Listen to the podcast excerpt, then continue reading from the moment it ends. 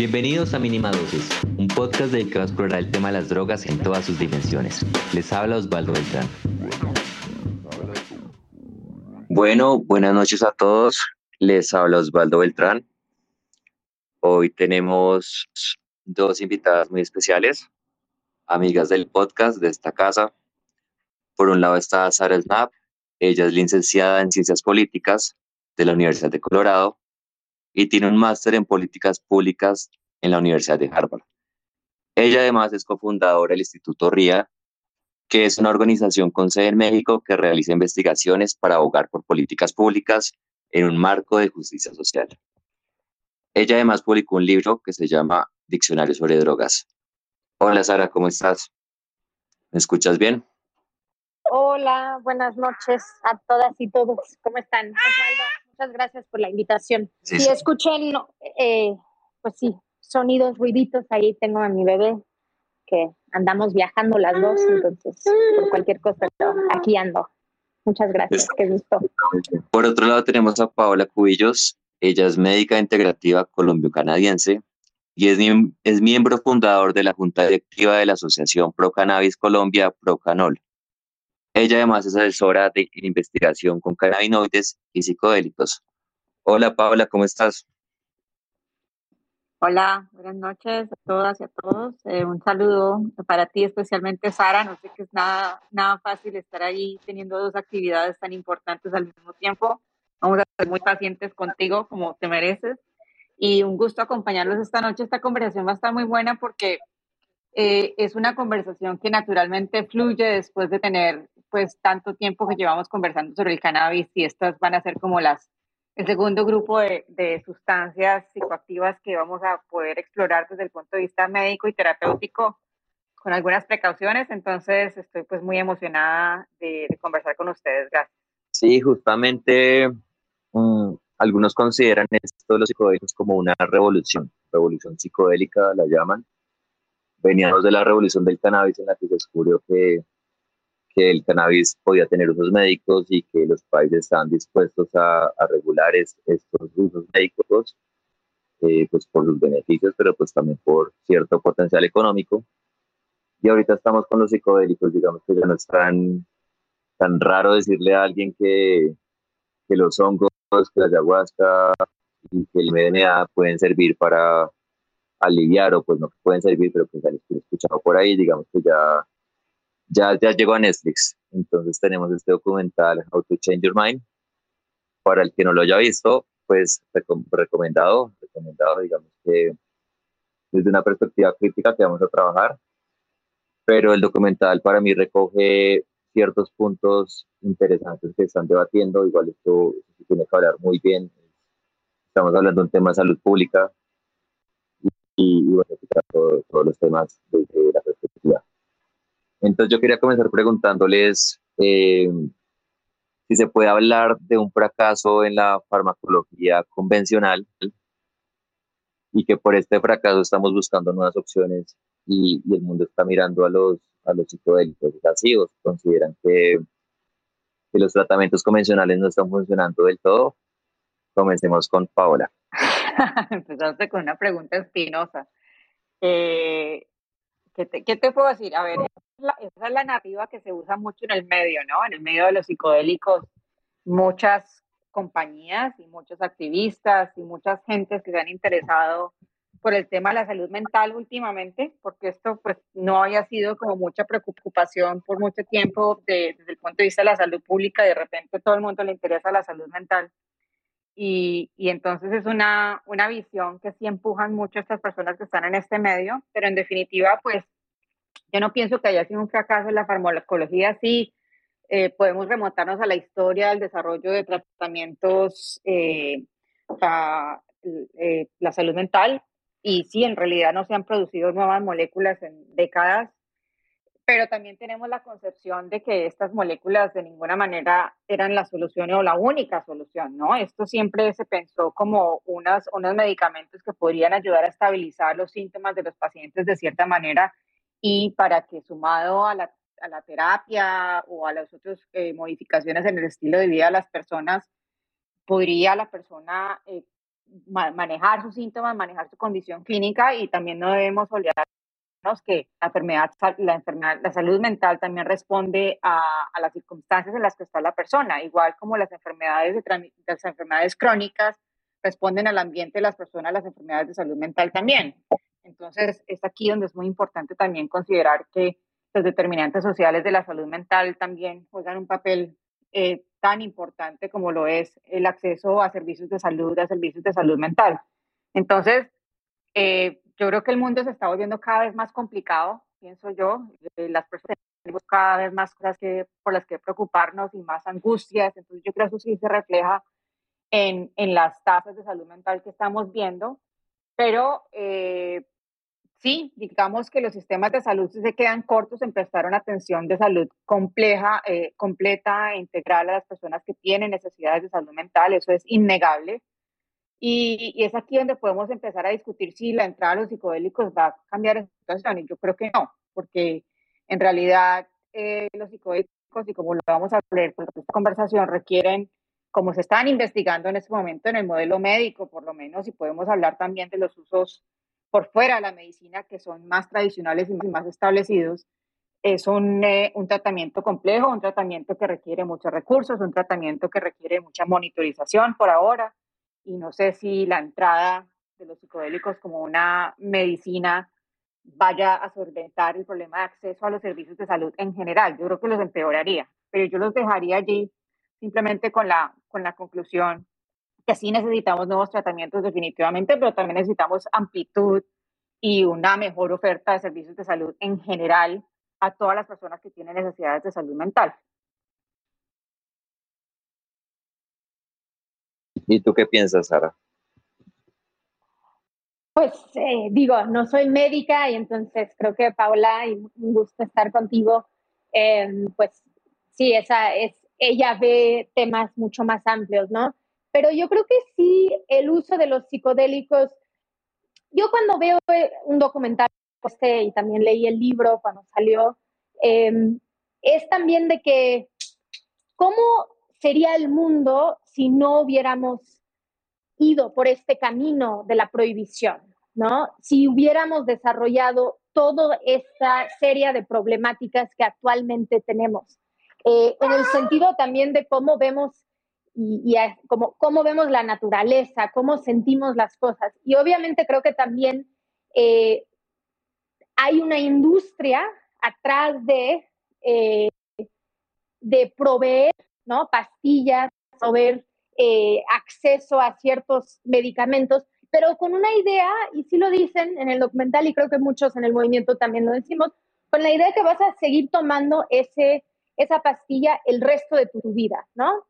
Em, y creo que aún tomando esa pastilla el resto de tu vida, también deberíamos estar proveyendo mayor acceso a la psicoterapia, al psicoanálisis, a poder tener realmente la posibilidad de trabajar traumas que hemos experimentado en nuestra vida. Em, y creo que este es una de las de los muchos productos, uno de los muchos productos que tiene que estar al alcance de las personas, ¿no? Y que es una de, siempre hablamos para cualquier sustancia, que queremos que haya un espectro de posibilidades para que no siempre sea eh, o lo más potente eh, o lo más riesgoso, sino que una persona tiene esa posibilidad de, de decidir hacia dónde quieren, eh, cuál es la experiencia que quieren tener. Em, y pues yo, siendo una persona que tal vez no consumo muchas sustancias eh, que, prescritas, ¿no? Por decirlo así, eh, creo que también esto da otra, otra visión, ¿no? Eh, y las personas, y, para los que han visto o han leído el libro, pues obviamente los testimonios en, en estos espacios o lo que, los que han visto los estudios que están saliendo, pues los resultados sí son eh, impresionantes. Y creo que si hubiéramos, si hubiera la misma presión, estas sustancias hubieran estado más al alcance de las personas con estos resultados si no hubiera este rechazo, ¿no? Por la prohibición que vivimos. Entonces yo creo que sí es, eh, es un señalamiento de que la, que, que los medicamentos y la farmacología convencional no está respondiendo suficientemente a las necesidades de la sociedad actual. De hecho, es curioso porque vi en el que aparece la revista Newsweek cuando apareció el Prozac. Entonces, como cómo comenzó? Y el Prozac se fue, se fue anunciando como algo milagroso, cuando, como un éxito de la farmacología. Y en la parte que dice cómo vamos, aparecen los hongos. Entonces, es curioso que pues, los hongos siempre estuvieron y, no, y no viene siendo un milagro farmacológico, sino pues de alguna forma siempre han estado y pues por otro lado también le quería preguntar a, Paola, y es que mm, ya hace unas semanas que se descubrió que la depresión no está tan relacionada con los eh, desniveles de serotonina como se creía, y esto, digamos, puso en crisis muchos estudios y medicamentos. Entonces, te quería preguntar si conocías algo de ese tema. Déjame aclarar que eso no fue lo que se descubrió. Lo que el estudio que hizo tanto ruido últimamente eh, que además debemos considerar la fuente del estudio y la persona que lo publicó es una persona que por mucho tiempo ha tenido unas visiones bastante en contra de la psicofarmacología por cualquier razón u otra, entonces pues hay que analizar los resultados con mucho cuidado. Pero lo que hizo esa persona fue hacer una revisión sistemática, que es básicamente que se reúnen los resultados de varios estudios y en conjunto se analizan para llegar a una conclusión. Y la conclusión es que la depresión no estaba relacionada con desniveles en el sistema de serotonina eh, necesariamente, pero esta era una hipótesis que ya se había reevaluado desde antes. O sea, la psiquiatría por varios años y puede que algunos psiquiatras todavía no se hayan actualizado al respecto, por varios años entendido que esa no es la hipótesis que explica la depresión, o no es la única hipótesis que explica la depresión. Entonces, eh, eh, confirmó lo que muchos eh, lo que muchos médicos que estamos actualizados en el tema ya sabíamos y lo que no hizo fue desmeritar el trabajo que hacen los antidepresivos, los inhibidores de la recaptación de la serotonina, que esto fue algo gravísimo y que fue una mala interpretación de los medios de comunicación y de aquellas personas que por un interés comercial o por lo que sea, se eh, avanzan en sus agendas criticando a los tratamientos psiquiátricos convencionales, que eso me parece pues peligroso porque cuando una persona eh, que no, a lo mejor no tiene un conocimiento lo suficientemente profundo de la ciencia o de la medicina, se enfrenta a este tipo de situaciones, pues dice, pues estos medicamentos no me sirven a mí para nada, los voy a dejar y el destete de, esos, de estos medicamentos funcionen o no, tienen que ser muy progresivo y muy gradual y siempre con acompañamiento médico por un lado y por otro lado, más bien se buscan otros tratamientos que no están validados, que no están necesariamente eh, con un, un, soporte científico lo suficientemente robusto y a lo mejor profesionales que no tienen la idoneidad para tratar una condición de salud mental. Entonces, sí, se, se, desvirtuó mediante este estudio la hipótesis del descontrol de la serotonina en el cerebro para, como una hipótesis única que explica la depresión, pero no se está desvirtuando el, el trabajo de los antidepresivos, no son medicamentos maravillosos de ninguna manera y por eso es que se están buscando otras alternativas, pero sí tienen un papel muy importante para aquellas personas que cursan con un nivel de severidad de su enfermedad depresiva moderada a severa. Y esto no se debe desmeditar. Y nuevamente, esto no es el único tratamiento. El tratamiento para la enfermedad de salud mental no es solamente el fármaco, lo llamemos psilocibina o lo llamemos eh, eh, Prozac o lo llamemos cualquier otro medicamento psicofármaco. El tratamiento es eso en conjunto con la, psicoterapia. Que esto es algo que se nos olvida en realidad y ponemos mucha énfasis en el psicofármaco y eso no es lo único, pero nuevamente, como pocas personas tienen acceso a psicoterapia, no les cubre el sistema, es aquí donde se quedan cortos. Entonces, eh, sí, esto sirvió para hacer mucho ruido, para crear mucha confusión en realidad, pero, pero yo creo que es importante los que nos están escuchando que se lleven esa, esa eh, impresión un poco más clara de lo que en realidad fue que encontró el estudio y lo que, y lo que no encontró. Y lo que no encontró es porque no lo estaba analizando, era el valor de los psicofármacos en el tratamiento de la enfermedad de salud mental. Tremendo, la verdad que ese estudio sí resonó en todos lados. Eh, bueno, para los que nos han visto el documental, hay Hay cuatro episodios, eh, uno sobre LSD, el otro sobre MDMA, éxtasis, también se conoce, eh, el siguiente sobre psilocibina y el último sobre mescalina, que es la molécula del peyote o el San Pedro en Perú. Y el autor, Michael Pollan, Michael Pollan es una persona que es reconocida por escribir libros sobre alimentos. Y él dice que él, a pesar de que sus años hippies nunca se interesó por el LSD ni por, ni por nada de esto, digamos, siempre lo vio, siempre fue de los blancos conservadores, como dice él. Y al descubrir las propiedades médicas y, los nuevos estudios se interesó y se apasionó y terminó sacando dos libros y bueno, ahora un documental. Eh, para comenzar, quería preguntarle a Sara y a Paola cómo les pareció el, el documental, qué les gustó, qué les preocupa. Vamos con Sara. Pues sí, digo, a mí me gustó mucho eh, en el sentido de que pues es una plataforma que va a llegar a muchas más personas, eh, está basada en evidencia, ¿no?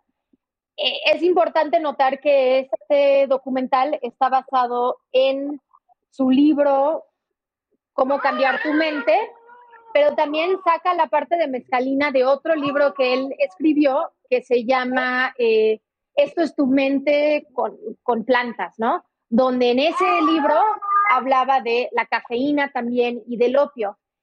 Entonces, me gusta que pues hay mayor conocimiento sobre estos temas eh, creo que pues, la producción es muy buena, pues, tienen mucha lana para poder hacer ese tipo de cosas, pero eh, mis críticas son, sí, es una visión eh, desde una persona que fue medio prohibicionista, está apenas ¿no? arrancando un poco su viaje, por decirlo, en estos temas.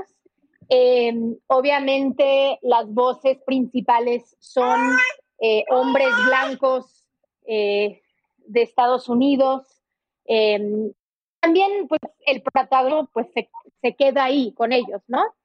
Em, y también tengo la crítica de que si incluyeron mezcalina, creo que hubiera sido muy interesante, eh, que es de su otro libro, también incluir cafeína como una sustancia legal que la mayoría del, mundo consume de alguna forma, en té o café, y cómo eso afecta a nuestro cerebro. También para poder resaltar que, que, la, que todas las personas que consumen cafeína, y él lo describe muy bien en su libro, en ese, sobre, en ese capítulo, somos adictos, somos dependientes. Nuestro cerebro cada mañana que dice, uy, yo sí quiero ese café, es porque tu cerebro está teniendo síndrome de abstinencia de no haber consumido cafeína.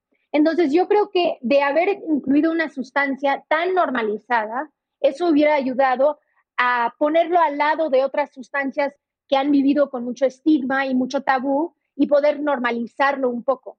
Igual con poner opio, porque él, por ejemplo, en el libro habla del momento, un, un periodo en su vida cuando decidió cultivar eh, eh, flores de amapola para poder hacer un té, para poder consumirlo eh, y su experiencia en eso.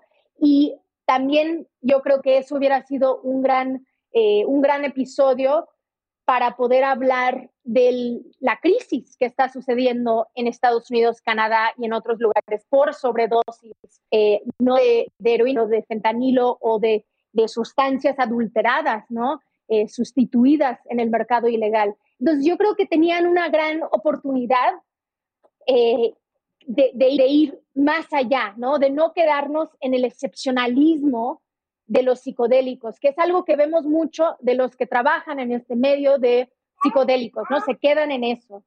O también la comunidad canábica se queda en eso. Y yo creo que es muy importante que aunque no consumas esas eh, o tal vez sí que podemos tener conversaciones, debates, diálogos sobre esas sustancias y si y como activistas podemos abogar eh, por distintas políticas públicas hacia esas sustancias, las consumimos o no. Entonces creo que perdieron esa oportunidad de, ampliar el debate y el conocimiento eh, de un público en general, ¿no? De entender cómo la cafeína está afectando tu cerebro eh, cada día y que en realidad ha sido una sobrevivencia por la planta, ¿no? Por la, por la planta del café en poder insertarse en la vida cotidiana de tantas personas alrededor del mundo.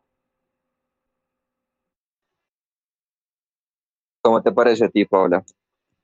Eh, sí, estoy de acuerdo con Sara en, en, muchos aspectos y es una conversación pues bonita que trae Michael Pollan con su visión obviamente eh, sesgada de, alrededor del tema del uso de estas sustancias psicoactivas con el propósito eventual o con el potencial eventual de tratar de condiciones de salud mental, a excepción del último episodio que sí se trataba de la mescalina, que sí tuvo, tocó muchos más aspectos culturales y de usos tradicionales que les dan las comunidades del sur de los Estados Unidos a las que les pertenece esa sustancia.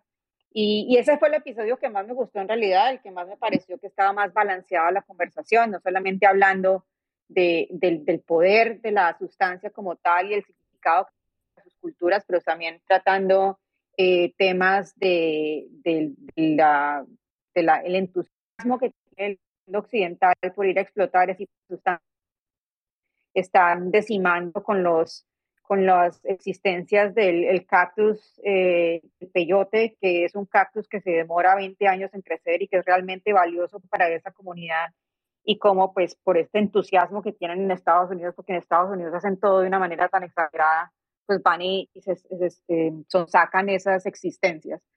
Em, pero obviamente yo no tengo conocimiento para hablar de ese tema, entonces no me quiero centrar mucho ahí. Pero sí, antes de empezar a hablar de los otros, que a lo mejor sí tengo un poquito más de conocimiento de las otras instancias, debo advertir para todos los que nos escuchan y para todas las que nos escuchan que yo estoy en, a favor, un 100% por la despenalización de todas las sustancias psicoactivas, desde el cannabis hasta la heroína, a mí no me importa ninguna. Y, y, y, me gusta aclarar esto porque yo también creo que hay mucho de esto que Sara ha venido refiriendo, que es este excepcionalismo que de repente estamos tratando estas sustancias psicoactivas como si fuera algo que nos odio, y esto es algo súper especial. Y estamos creando una cultura un poco de culto alrededor de ellas con una, una visión un poco, un poco crítica. Eh, el, definitivamente Michael Pollan está, trabajó muchos de los investigadores más renombrados en este momento en el tema de los, de los psicodélicos, tanto en el LSD como la psilocibina y el MDMA se, armó muy bien de ese, de ese backing científico y, pues trajo a personas que están realizando los estudios clínicos y que han publicado bastante y que definitivamente son unas autoridades en el tema, pero ya a mí sí me parece que la conversación se quedó muy tal cuáles son las limitaciones de esas investigaciones hasta el momento. Y esto es algo que no nos dijeron, las investigaciones se están realizando en este momento con unos grupos muy pequeños y muy limitados de pacientes eh, para cada una de las sustancias nos contaron, por ejemplo, que, que el MDMA está a punto de, de, aprobarse por la FDA, pero eh, esto es basado en unos estudios de unos puñados de pacientes, de cientos de pacientes hasta el momento. Estamos en este momento llevándose en curso un estudio fase 3 que se está adelantando, eh, pero las autoridades sanitarias están prestando mucha atención a los estudios que se están llevando a cabo con MDMA, los estudios que ha realizado la, la non-profit MAPS, eh, que han existido eh, episodios de abuso sexual y de abuso de autoridad eh, por parte de los terapeutas que han llevado a cabo estas sesiones dentro de los mismos estudios. Entonces aquí, por ejemplo, yo estoy hablándoles a ustedes en este momento de Toronto, Canadá. Aquí en este momento la autoridad sanitaria está prestándole mucha atención, está haciendo una revisión muy profunda a los datos de sus estudios, pues han irregularidades como se han llevado a cabo los estudios, inclusive acaban de suspender un estudio que se está llevando a cabo con MDMA para el trastorno de estrés postraumático y para no decirle más MDMA lo vamos a llamar éxtasis porque ese es el nombre pues que se conoce en, la calle como tal. El éxtasis entonces se está utilizando para el tratamiento de estrés postraumático en el contexto de, eh, de los estudios clínicos y aquí acaban de suspender un estudio precisamente por las altas irregularidades que se están llevando eh, a cabo entonces es una cosa seria, eh, pero en el documental no nos contaron nada de eso, no nos contaron eh, nada de las, de las eh, no solamente de los abusos sexuales que han ocurrido en los estudios clínicos, sino también en una historia de abusos sexuales en realidad que existe en el contexto de los psicodélicos. Esto es algo innegable y me parece pues muy bueno que tú hayas traído a dos mujeres a hablar de este tema porque esta conversación en general, como bien lo refirió Sara, son de hombres blancos los que están saliendo a hablar de estos temas. Y, y el tema del abuso sexual es algo que no habla habitualmente. Y que ni siquiera permea las conversaciones académicas, como que no les importa mucho eh, y no es un tema pues muy taquillero y cuando uno sale a hablar de estas cosas pues raya con la gente que está queriendo escuchar ese tipo de cosas. Entonces esto está creando una conciencia un poco mayor, diría yo, alrededor de estos temas porque estas, estas sustancias eh, pues te incapacitan, eh, definitivamente crean una situación de disociación o, o en el caso del EMA, por ejemplo, están creando sensación de acercar más seres humanos, de sentir más amor, de sentir una capacidad de, compaginarte más con el otro.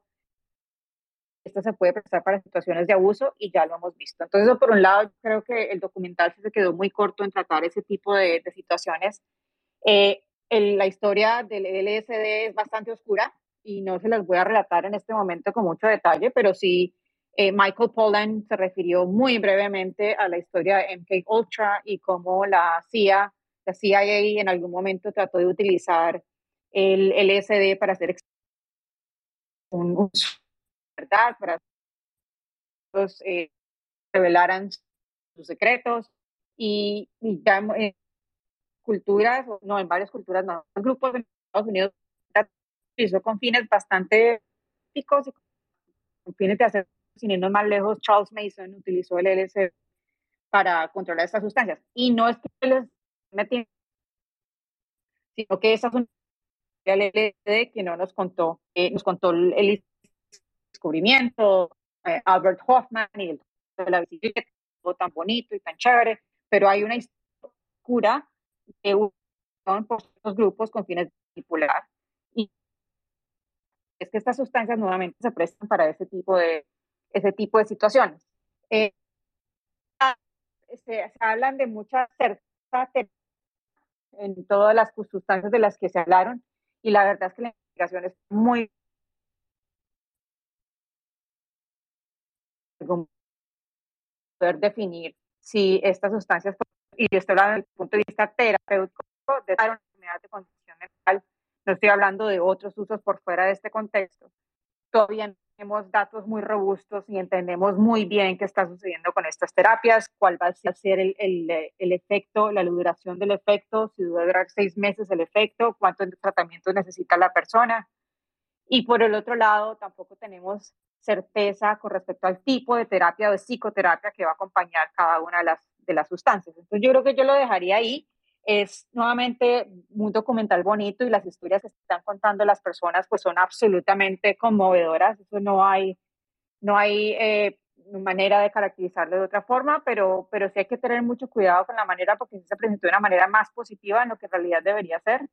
Y, y pues cuando estamos hablando de condiciones de salud mental y personas que a lo mejor ya han pasado por varios tratamientos que a lo mejor no han sido eh, lo suficientemente exitosos, están sufriendo, pues ven esto y dicen, esta es la solución que yo necesito.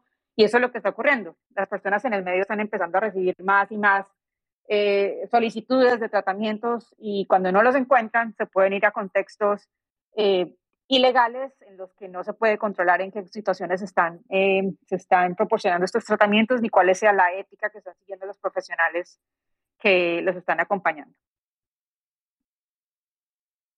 Bueno, aquí tocamos varios temas importantes. Eh, pues yo quería decir que el proyecto de Meta Ultra quedó en total impunidad. O sea, se invirtieron millones de dólares para buscar un arma de control mental que serviría para interrogatorios porque los estadounidenses creyeron que, que los chinos y los rusos ya la tenían y se torturó mucha gente y eso quedó como ahí como una, anécdota y también se usó éxtasis incluso y mescalina. Y bueno, eh, me gustó mucho lo que dijo Sara eh, de estos como white psychedelics, como hombres blancos que ven desde ahí la, pues la situación. De pronto en el documental hablan un poco de María Sabina, que para mí es una científica, es una persona que experimentó y, logró como encontrar beneficios de una manera muy ritual. Y les quería preguntar, eh, ¿consideran que existen conflictos entre los usos ancestrales y médicos, ¿qué, qué tensión puede haber ahí? Porque pues nosotros estamos hablando del terapeuta de, de sillón y, de pronto el chamán de la selva también, pues, también es, es, parecido, es lo que es el primer terapeuta de sillón. Entonces, ¿cómo, cómo viene aquí la reciprocidad cultural y cómo incluir a estos saberes ancestrales en estos nuevos avances científicos? Vamos con Sara. Sí, creo que esa es la pregunta clave, ¿no? Em, y, y, y, solo quiero primero nada más como hacer hincapié en lo que decía Paola, en el sentido de que estoy de acuerdo, que, que obviamente necesitamos más estudios, ¿no? Necesitamos que, que, gobiernos fondean estos estudios, porque sí es importante eh, resaltar que los estudios que existen hasta ahora, pues han tenido esos limitantes justo porque no ha habido un interés por parte de gobiernos en avanzar en estas investigaciones. Y para mí, cuando, cuando veo los resultados, eh, y lo decía el, el, el, policía, ¿no? De que en 50% de los casos eh, de, de, post, de, de, estrés postraumático que ellos habían estado trabajando con MDMA, pues seis meses después ya te, todavía tenían efectos positivos, ¿no? Ya no, ya no sentían esos mismos eh, detonadores, ¿no? Que, que, sentían antes. Entonces sí creo que como a nivel de que sí tiene un impacto, pues sí tiene un impacto en la vida de esas personas. Y también reconozco totalmente lo que ella estaba diciendo sobre esto, eh, la, cómo las personas, cómo en estos espacios se puede aprovechar ¿no? De los pacientes, de las y los pacientes.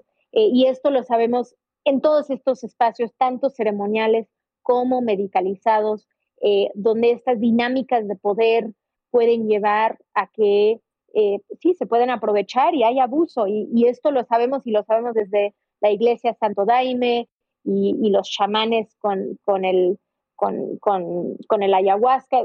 En todos los círculos conocemos estos casos y es algo que creo que es preocupante y tenemos que asegurar que eso no se puede seguir replicando y más cuando estamos eh, utilizando estas sustancias que justo nos abren, ¿no? que, que crean empatía, que crean esta conexión eh, que, mencionaba. Eh, ahora, ¿hay un conflicto? Pues obvio, hay, hay, hay fricción. Eh, se habla en el documental sobre esto. Eh, en México, por ejemplo, existe usos y costumbres que entonces permiten que personas indígenas o personas de pueblos originarios tengan acceso a las plantas que ellos utilizan en sus ceremonias, que pueden tener ese, ¿no? ese acceso. Y aún así, pues hay un montón de turismo para que las personas puedan también tener una experiencia mística. Y en las regiones donde se utilizan estas plantas o los hongos en Oaxaca eh, o, o, los o, el peyote en Real de 14, eh, pues muchas de las comunidades también dependen de ese turismo. Entonces yo creo que hay eh, una necesidad y obviamente lo que están haciendo desde la iglesia eh, eh, de Native American Iglesia en Estados Unidos de comprar hectáreas donde pueden conservar el peyote, ¿no? Y eso también está sucediendo en México y yo he escuchado distintas, una cosa es tú podrías cultivar tu peyote, ¿no? Tú puedes tener peyote en tu casa, tú podrías tener un cactus de San Pedro. No es necesario que tú, otras personas obviamente les gusta ir para que les llama el espíritu de la planta, ¿no? Del cactus o del hongo, eh, que sienten ese llamado, eh, que quieren ir a buscar eh, sus honguitos. Ahora, los hongos, pues creo, que son más prolíferos, ¿no? Ellos andan salen, ahorita estamos justo en el mes de agosto, que en México se conoce como el hongosto porque llueve mucho, entonces vemos una, pues, pues muchos más hongos en, distintas regiones. Eh, pero entonces creo que sí hay una necesidad de reconciliar, uno, la demanda y con los usos tradicionales y que tiene que haber suficiente eh, medicina, como esos, ellos lo, lo, identifican o lo... Eh, para que, para que para sus rituales, para sus ceremonias, los pueblos originarios tengan ese acceso, ¿no? Eh, y ha habido distintas iniciativas justo para que eh, si, tú si tú comes, bueno, primero en cómo cortas el peyote, ¿no? Que lo cortas de la forma para que puede brotar de nuevo y no lo matas por completo. Eh, de que si tú consumes un peyote, que entonces usas las semillas para plantar dos. Eh, hay distintas iniciativas que platican también en el documental, además de, por ejemplo, desde el Instituto Chacruna, que es liderado por em, Via Labat, que es una antropóloga brasileña. Entonces, como que creo que sí hay estos em, estos caminos, ¿no? Hay formas de reconciliar eh, la demanda y las necesidades y la demanda comercial, por decirlo, de personas que no forman parte de los pueblos originarios con las eh, con, con, con, la necesidad de, de, mantener las ceremonias dentro de las comunidades eh, de, pueblos originarios. Entonces creo que sí es posible. Em, y, lo dice también uno de los que participan en el documental, ¿no? De que él cree que está bien hacer una, eh, una, bueno, mezcalina sintética, ¿no? De que puede existir eso para que las personas puedan tener acceso. Ahora, a mí me gustaría que no, que, que no hubiera una sobrecomercialización de estas moléculas de forma sintética, justo porque creo que es importante eh, también mantener su forma natural, porque muchos tienen otros alcaloides y otros eh, componentes que, que ayudan, que, que, tienen algo mucho más profundo que algo sintetizado en un laboratorio, que puede ser, eh, por ejemplo, cuando pensamos en el sapo, el sapo tiene eh, más de 12 alcaloides más allá del DMT que contiene. Entonces, creo que también es eso de, de, de, que tenemos que tener espacio para todo, pero irlo pensando, cómo realmente se puede diseñar políticas públicas que hacen las dos cosas y es interesante lo que mencionan de, de que el decriminalized nature o descriminalizar la naturaleza, que es como el movimiento para descriminalizar los psicodélicos en Estados Unidos, que yo tengo mis distintas eh, como temas con ellos, porque cuántas personas están en la cárcel por hongos en Estados Unidos, pues casi nadie, pero si realmente quieres tener un impacto en la vida de las personas, pues tendríamos que estar descriminalizando el crack, la cocaína, la heroína, etcétera, para que realmente eh, podría ser algo eh, de, reparativo para comunidades que han sido impactadas por la prohibición. Y un tema que, que segundo, seguro lo vamos a tocar, pero creo que nada más lo voy a poner en la mesa, Osvaldo, para que tal vez en la siguiente ronda la podamos ver ¿Para qué, qué tal para las personas que no tienen ni un uso médico o terapéutico, ni tampoco un uso eh, eh, religioso o, de, de, forma indígena o ritual, ceremonial, sino los que simplemente buscan el placer y tal vez de ahí también sacan ¿no? Eh, un propósito, una intención, pero creo que también eso es, es un uso legítimo que no deberíamos dejar de lado. Y ahí me quedo. Vamos con Paola. Em, e-, es una pregunta muy difícil de responder y yo creo que la, tuvimos un debate en Colombia recientemente con la, con la idea de la ciencia hegemónica y los otros tipos de conocimientos que a lo mejor pueden ir en contra en algún momento, pero yo creo que eh, en términos generales pues debemos reconocer desde el punto de vista del occidental que el uso ancestral de, por ejemplo, de los hongos y de la ayahuasca está allí desde hace mucho tiempo. Entonces, estos, estas sustancias se han usado en estos contextos culturales eh, indígenas, tradicionales, ceremoniales por diferentes propósitos y definitivamente tienen una gran validez para, para esas personas. Ah, el problema, pienso yo, y yo lo pienso desde el punto de vista puramente biomédico, desde el punto de vista de la seguridad, es que pasa con personas que, que acuden a esos sistemas sin necesariamente tener una relación de larga data con las plantas medicinales que se utilizan en esos contextos, a buscar una, una, una cura rápida, por ejemplo, para situaciones de salud mental que ya lo hemos visto. Entonces tendrá la misma efectividad, será igualmente seguro, se hará algún tipo de, de, tamizaje o de screening para escoger una persona que a lo mejor eh, mm, haya dejado sus medicamentos que puedan interactuar con las sustancias en suficiente tiempo para que no se presente una situación de riesgo y este tipo de cosas suceden en algunos, en algunos entornos y no suceden en otros entornos. Entonces ahí es donde la persona que está buscando estos servicios por fuera eh, de los contextos que conoce debe saber poder hacer pues una muy buena diferenciación de cuáles son estos centros en los que se está prestando una atención lo suficientemente profesional y competente que se pueda personar de los riesgos que es que se van a presentar. Pero yo creo que también hay mucho que, que hemos perdido en el contexto de, de, la individualización o la medicalización de estas sustancias, también a perder el sentido de, de la comunidad que generalmente está, está rodeando eh, el uso ceremonial de estas sustancias.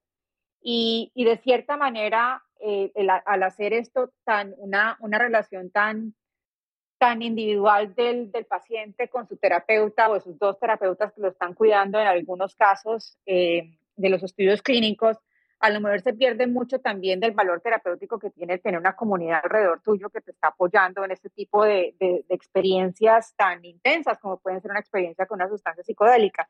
Entonces, inclusive en algunos círculos académicos se está hablando en este momento de, volver de cierta manera a esas raíces de usos indígenas y ancestrales para tratar de mitigar los riesgos que existen de los abusos de poder y los abusos sexuales y, y, otro tipo de abusos que puedan existir en estos contextos donde la persona está tan vulnerable como recuperar mucho de ese sentido y ese espíritu que había inicialmente con la utilización de estas sustancias antes. Entonces yo creo que hay mucho que podemos aprender eh, pero eh, con respecto a la reciprocidad que, que sí debe existir, eh, definitivamente lo que hemos visto es que pues, estas fuerzas comerciales han sacado muchas de, las, de estas prácticas, inclusive hay compañías que están desarrollando patentes para moléculas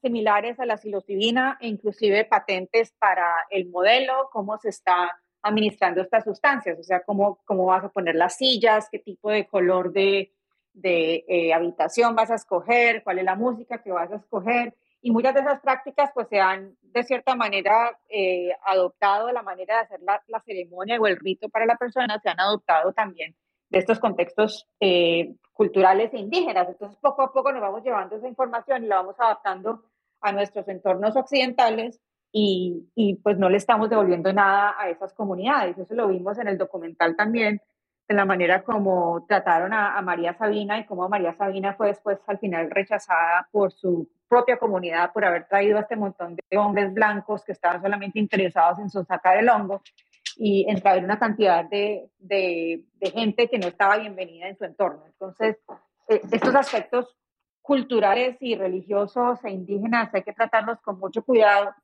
cuando estamos hablando de sobreexplotar lo que ya están haciendo otras culturas indígenas y sin ir más allá, en, en el Amazonas y en, Perú también, en, en, Latinoamérica ya tenemos una situación en la que se han presentado eh, riesgo que de las plantas eh, de donde se deriva la ayahuasca puedan entrar en, en, en, desabastecimiento porque se ha utilizado muchísimo. Entonces, este tipo de cosas definitivamente las tenemos que pensar, pero pues para hacer la pregunta nuevamente, la respuesta más corta, eh, yo creo que es posible encontrar un, un, entorno de neutralidad en donde el uso médico puede hacerse por lo menos desde el punto de vista seguro eh, cuando se hacen esos entornos eh, tradicionales y ancestrales y cuando estamos trabajando en la medicina convencional y, y, occidental, si se quiere llamar de esa manera, pues sí debemos, yo pienso, tratar de la mejor manera posible de pasarlos por el rigor científico que existe, porque al final del día eso es lo que va a garantizar un mayor acceso a una mayor cantidad de personas, encontrar la evidencia para sustentar y para soportar ese tipo de, de tratamientos. Sara, tienes la palabra, Laura. Sí, quería preguntarle a Paula, a la doctora, ¿cuál, cuál sería el riesgo eh, de, por ejemplo, psilocibina, que es una de las que, según encuestas, ¿no? sobre las personas que usan drogas, es casi el 0.02% que tienen, digo, un, un, viaje difícil es una cosa, pero un riesgo a la salud, eh, ¿cuál sería eso para, para, para, una persona? Generalmente no, no tienen fuera más del, del viaje difícil. Puede que la persona cuando está eh, interrumpiendo algunos tratamientos psiquiátricos pueda ponerse en una situación de mayor riesgo de tener un, un, un efecto adverso psiquiátrico grave porque el, uh -huh. la eh, la, la, falta de la presencia de la molécula que ya estaban utilizando cualquier antidepresivo o algunos eh, moduladores del afecto también que pueden tener una interacción con los receptores de serotonina, que es allí donde va a actuar la psilocibina, pueden causar una situación de salud mental más aguda, más intensa de lo que esperaría la persona. También se pueden presentar algunos efectos eh, cardiovasculares, pero estos generalmente no son peligrosos y no, no representan un mayor riesgo para la salud de la, de la persona. Eh, Pero entonces, ayahuasca, ¿sí? Pues, sí, digo, por eso decía hongos, porque siento que hay unos que son más fuertes. Pero entonces, es, sería más, el riesgo es más para personas que están interrumpiendo o dejando algo, un tratamiento que ya ha sido prescrito. Pero una persona que tal vez es como, pues, no sé, mi papá falleció y siento que necesito, que quiero como, eh, ¿no? Conectar con, qué significa la muerte y no estoy cambiando mi régimen de medicamentos que tomo actualmente, el riesgo de hacer algo así es muy, es muy bajo, ¿no? El riesgo desde el punto de vista médico sí es muy bajo, Pero, pero sí tenemos que, o sea, quiero decir... Digo, la reintegración que puedo hacer después Sí, sí, sí. Tal vez es importante eh, encontrar eso, ¿no? Como que buscar esa, esa posibilidad. Y, y, en este medio también, eh, pues ya se ha reconocido que mucha de la experiencia psicodélica que va a tener la persona está muy relacionada no solamente con el externo que esté, en el que esté la persona, es un ambiente cómodo, un ambiente en donde esté confiando en la persona con la que la va a acompañar. Por eso es que la terapia se hace, hace una sesión preparatoria para generar ese tipo de relación y de, de confianza con el terapeuta o con los terapeutas que lo están acompañando, pero también se habla de, del estado mental que tú estés trayendo a la, experiencia, ¿no? Entonces, a lo mejor lo que se conoce en inglés como set and setting. Eh, entonces, tú estás trayendo una, una situación de, salud mental o de angustia que a lo mejor está muy inestable, la sustancia podría exacerbar mucha de esa inestabilidad y, darte un, un, bad trip, lo que se conoce pues en inglés, una situación bastante incómoda y bastante intensa.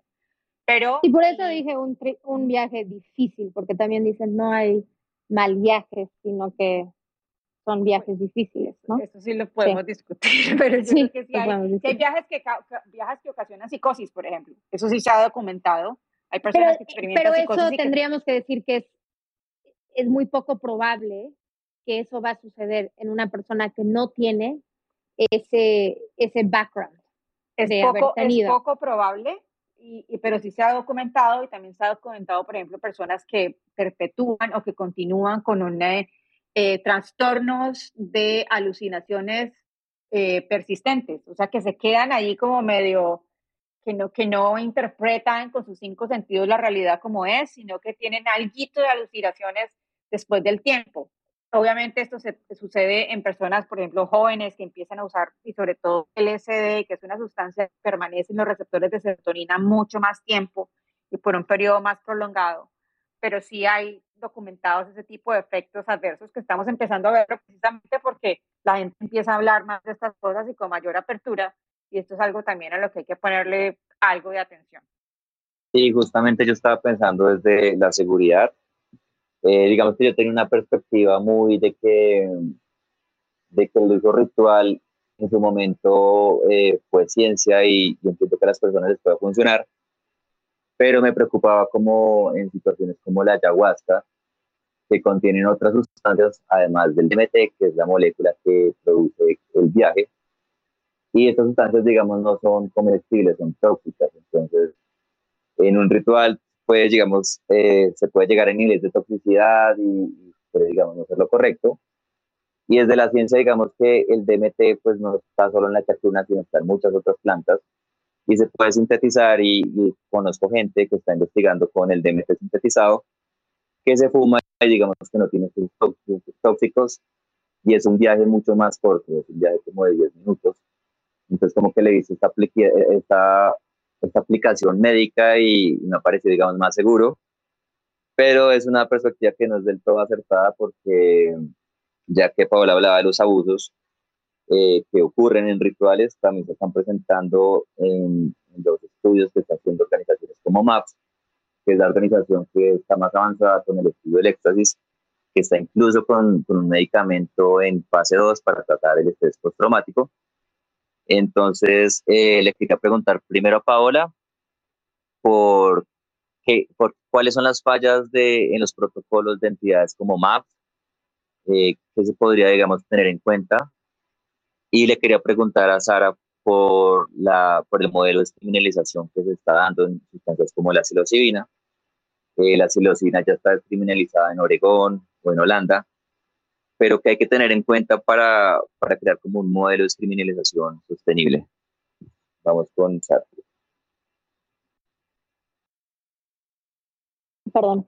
Eh, bueno, eh, digamos que cómo se ha avanzado la descriminalización de los psicodélicos ha sido diferente en, distintos lugares, ¿no? Entonces, en Washington, D.C., eh, capital de Estados Unidos, es que se puede portar ciertas cantidades, eh, pero que no hay ningún abastecimiento o comercialización, ¿no?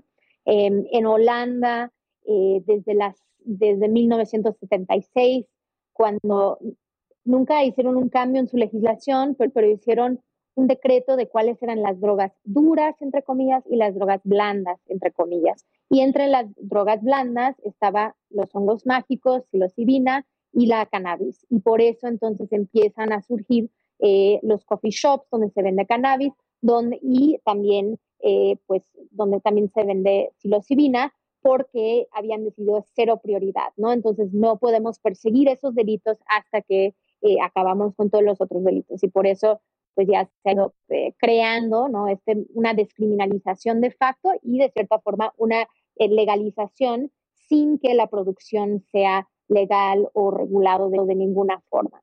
Em, después tenemos el ejemplo de Oregon, que es muy interesante, em, donde ellos descriminalizaron todas las sustancias, como en Portugal, eh, donde entonces hay cierta cantidad de cualquier sustancia que la persona puede portar, pero donde también votaron a favor de, eh, de psilocibina para uso terapéutico. Entonces, ellos están creando un modelo único en el mundo donde van a entrenar o capacitar a facilitadores eh, para que ellos pueden llevar a cabo pues seguimiento, ¿no? Eh, eh, acompañamiento del el uso de psilocibina en espacios terapéuticos. Entonces, como eh, dice Paula, esto puede tener sus riesgos, justo porque pues, van a ser personas que van a capacitarse para poder participar en esto.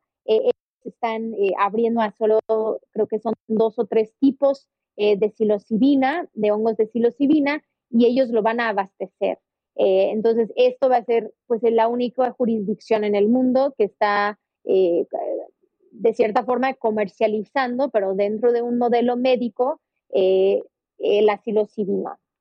Después, pues tenemos estos, estas organizaciones que ya se han mencionado, que están avanzando en los estudios clínicos y después un montón de, de empresas que están desde mi punto de vista, especulando sobre cómo va a ser este renacimiento psicodélico en el mundo y que para mí crea mayor preocupación de cómo se puede distorsionar los usos eh, y, pues la, posibilidad ¿no? de tener acceso, eh, de, poder patentar moléculas, que me parece que no, no debería ser algo que se, que, bueno, creo que es, es, una discusión más amplia, ¿no? De cómo se puede o no. Em, entonces, eso es lo que está sucediendo alrededor del mundo. Después hay, pues, distintos lugares donde como en México, donde tenemos estos como em, posibilidades alrededor de los usos y costumbres, que eso es exclusivamente para pueblos originarios. Em, cuando yo pienso en una, una descriminalización eh, o para mí una regulación, porque eso tomaría en cuenta no solamente eh, la parte de la cadena de producción del consumo, sino toda la cadena de producción, incluyendo cómo sería el, em, el cultivo, la transformación, ¿no? el, el, abastecimiento, cómo vamos a dispensar estas sustancias, qué es lo que se tiene que acompañar eh, cuando se utiliza estas sustancias.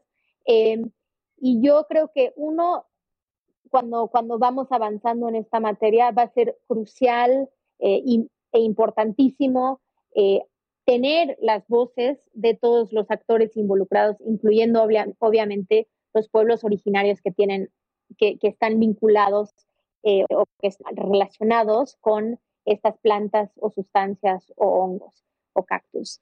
Em, creo que sí pondría el peyote como ahí, como un lugar separado porque tiene esa posibilidad de extinción que es muy preocupante.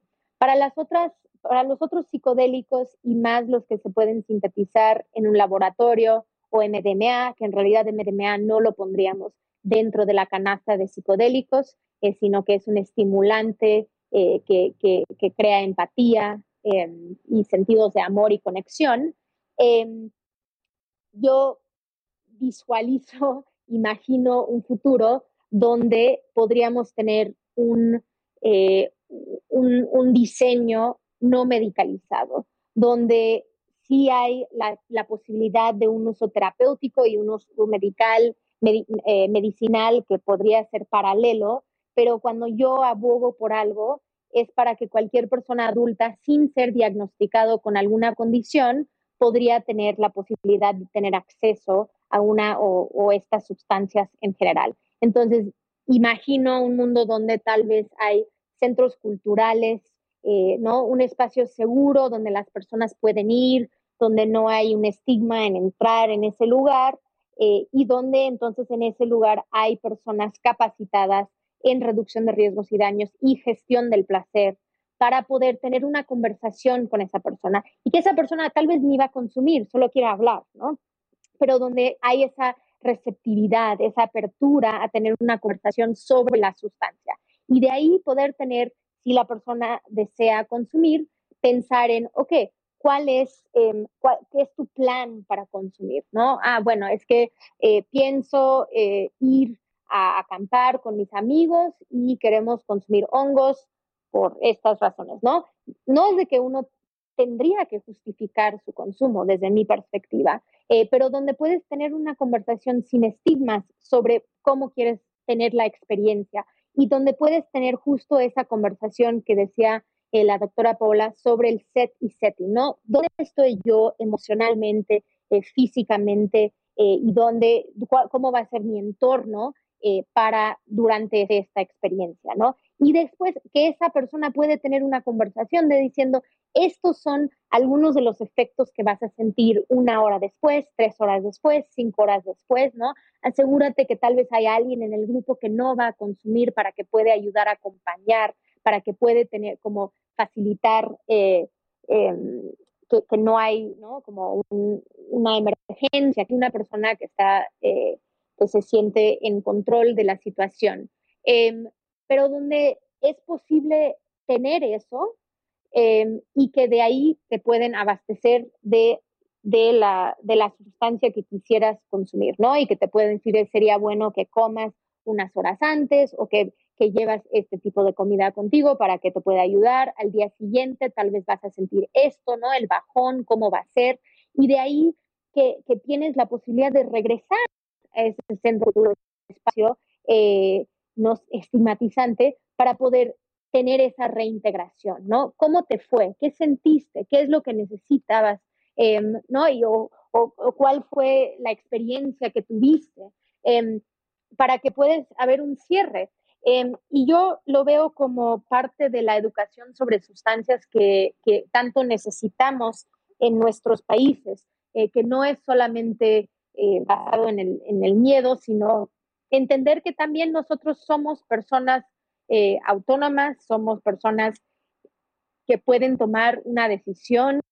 Eh, en México, pues tenemos este derecho al libre desarrollo de la personalidad y que el consumo de sustancias puede formar parte de eso. Em, yo creo que eso es parte de crear redes de apoyo y contención alrededor del consumo, ¿no? Y hablaban de eso mucho en, en el último capítulo del documental, de que lo haces en comunidad, que siempre hay como un, un, líder, ellos dicen como un anciano que está ahí guiando. Yo no creo que necesito todos esos, pero sí me gusta la idea de una contención y me gusta de que tú puedes tener esas conversaciones previas eh, al consumo y creo que el Estado tiene que abrirse eh, a que eso sería una forma de tener menores eh, riesgos para las personas que deciden consumir sustancias y que además sería un gran esfuerzo de poder eh, hacer educación sobre las sustancias y donde una persona podría ir a preguntar sobre otras sustancias eh, sin temor eh, y, que eso fomenta pues un consumo responsable y un mayor conocimiento tanto sobre contigo mismo como un conocimiento sobre las sustancias. Y ahí me quedo porque me extendí, perdón. No, para nada, muy bien. Eh, bueno, Paola. bueno, la, pregunta que tú me hiciste a mí con respecto a los aprendizajes de los protocolos que ha llevado a cabo MAPS, que es el Multidisciplinary Association for Psychedelic Studies, entonces es la Asociación Multidisciplinaria para el Estudio de los Psicodélicos. Esto es una organización que empezó en los años 80 con el fin y el propósito de legalizar eh, las sustancias psicodélicas para el tratamiento eh, de enfermedades de salud mental. Eh, su fundador, Rick Dublin, es una persona que es muy influyente en el medio, es el, más o menos el, el niño estrella, el niño maravilla, que durante muchos años pues, ha logrado, que es una cosa pues bastante difícil, lograr empujar una molécula por la ruta de la aprobación de la FDA, que es bastante rigurosa y bastante exigente y que requiere bastantes millones de dólares para poder llegar a donde ha llegado. Entonces es un hombre con una misión, una misión pues de la que no se ha desviado desde ese momento que se propuso esa, esa meta. Ellos en este momento, la molécula que están investigando, como ya lo hablamos, es el éxtasis, el MMA, eh, y pareció, no sé si ustedes se dieron cuenta en el documental, muy gracioso cómo refirió él la manera como se interesó en explorar el MDA, MDMA. Dijo, la, la, la, la, razón por la que quisimos nosotros meternos en este cuento fue cómo nos hizo sentir.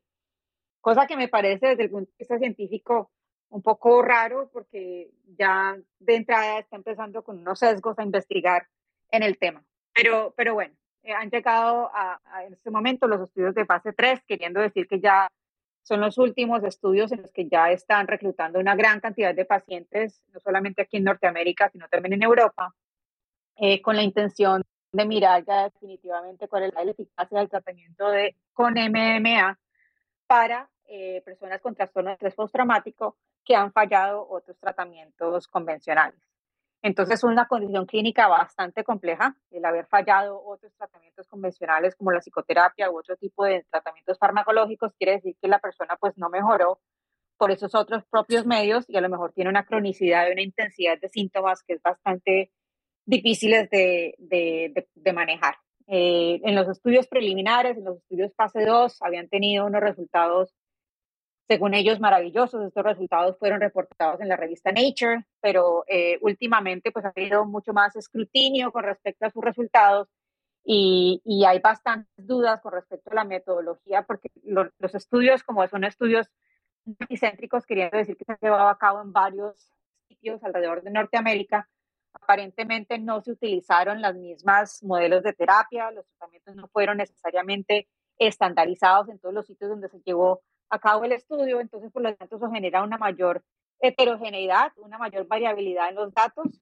cosa que disminuye un poco la confiabilidad que podemos tener los mismos. Pero de todas maneras lograron avanzar a su fase 3 y en la fase 3 eh, pues ya llegan alrededor de, de, 700 pacientes reclutados y según esta persona, Rick Dublin, les está yendo muy bien eh, al punto de pensar que dos terceras, dos terceras partes de las personas que tienen eh, eh, síndrome de postraumático que han sido tratados con la molécula activa versus placebo están teniendo eh, una desaparición de sus síntomas a los seis meses, que es donde se termina el periodo de seguimiento del estudio.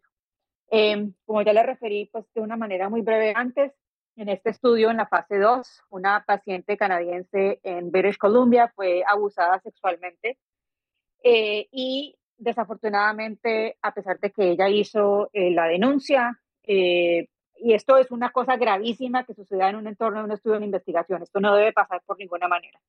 De todas maneras pasó.